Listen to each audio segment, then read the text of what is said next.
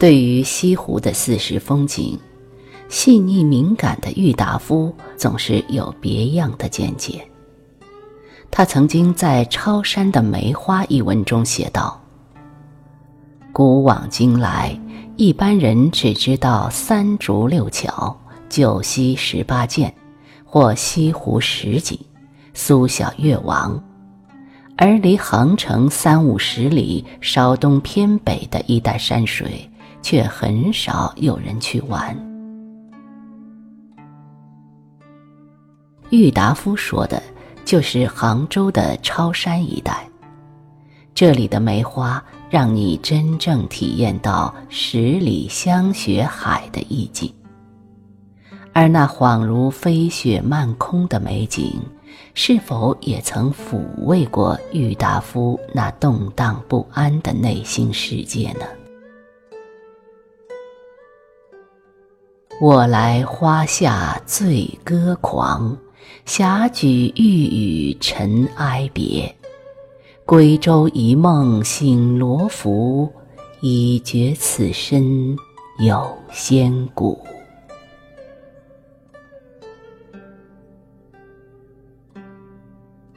就是杭州和外部的交通所取的路径都是水道，从嘉兴、上海等处来往杭州。运河是必经之路。舟入塘期，两岸就看得到山影。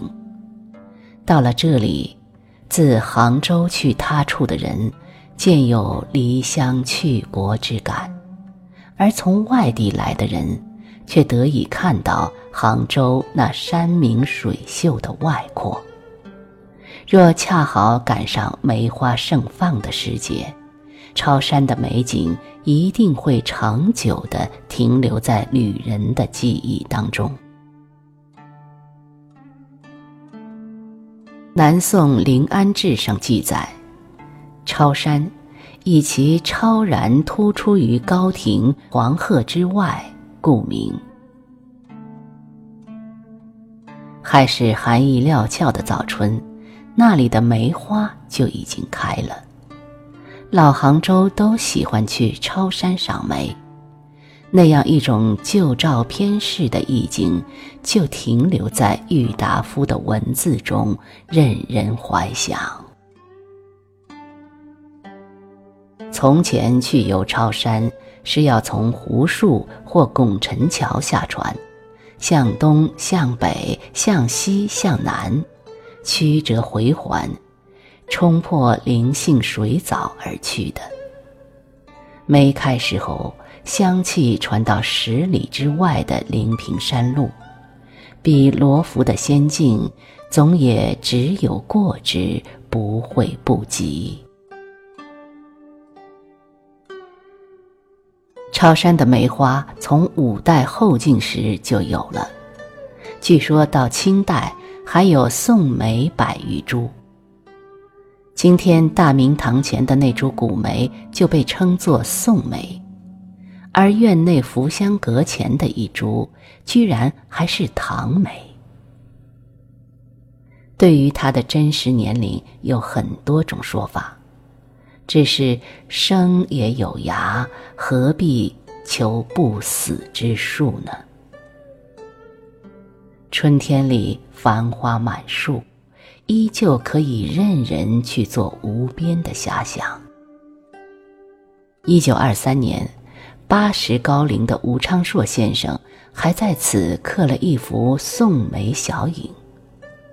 但见苍老的枝干横卧而出，几点冷香坠在枝头。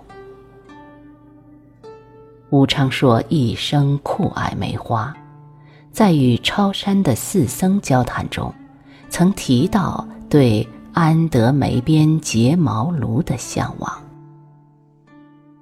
一九二七年的暮春，超山已是花市凋零，吴昌硕却和往年一样前去赏梅。眼前的情景让他不胜惆怅。家乡的老宅已荒废多年。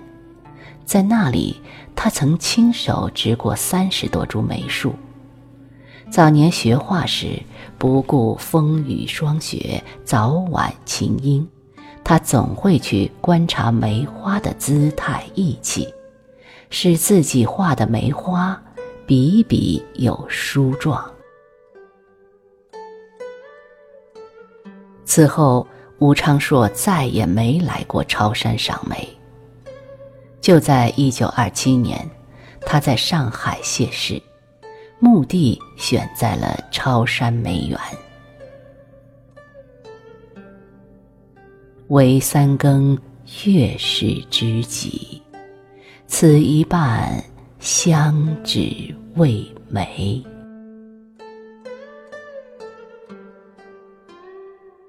旧时的杭州还有一处看梅花的好地方，就是西溪。如今的西溪只能看见一些残留的田园景致，往日的盛迹已不能得见。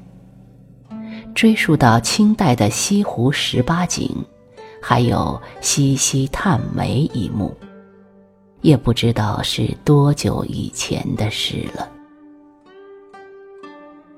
依稀可以听见桨声。游西溪的人们由水路从松木场入古道。早春花开之时，船由梅树下缓缓而入，香雪霏霏，四面袭人，船上一片欢声笑语，小舟在旧梦一般的花影里穿行。古人说。无端半夜东风起，吹作江南一枝花。梅花开了，春天也就来了。